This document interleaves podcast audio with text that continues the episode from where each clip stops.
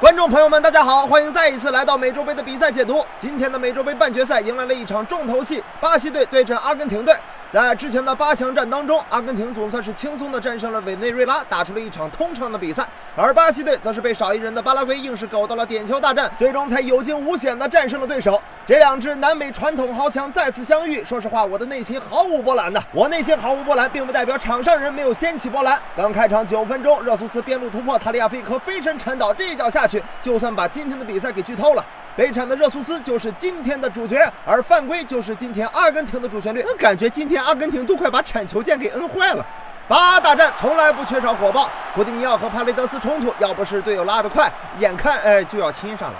但巴西队毕竟还是有主场优势的，面对凶狠的阿根廷从容不迫。第十九分钟，老将阿尔维斯扣过铲球，一个 no look pass 传给了菲尔米诺，菲尔米诺低平球传中，热苏斯门前推射破门，巴西队一比零领先。这个身披九号的少年终于打破了球荒，证明了自己。曾经的九号是巴西队的上帝，现在的上帝却在努力的成为巴西队的九号。再给热苏斯一些时间，相信他们不会让我们失望。而阿根廷的防线漏洞让我想高呼一声：七鸟哎，上帝呀！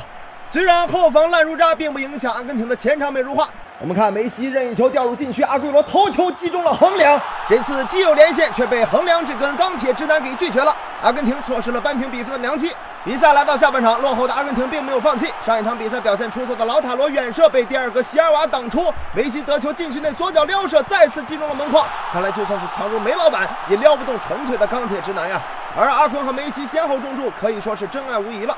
随着两次扳平良机都没有破门，这可是给你机会你不保熟啊！而本场最佳的热苏斯这一次又站了出来，这真是年轻人就是气盛啊！第七十一分钟，巴西队快速反击，热苏斯一路突进连过三人之后，冷静的横传，无人盯防的菲尔米诺轻松吃饼得手，巴西队二比零领先。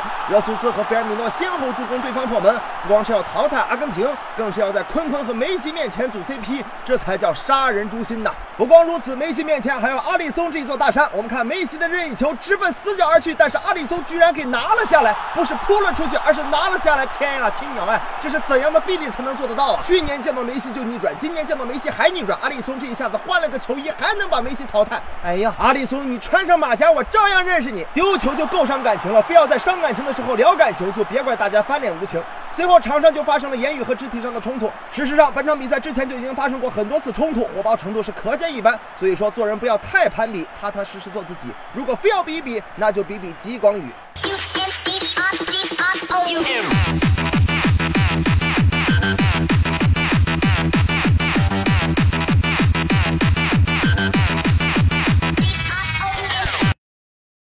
两球落后的阿根廷彻底没了斗志，二比零的比分也保持到了最后。巴西队二比零挺进了本届美洲杯的决赛，而梅西带领的阿根廷则又一次折戟。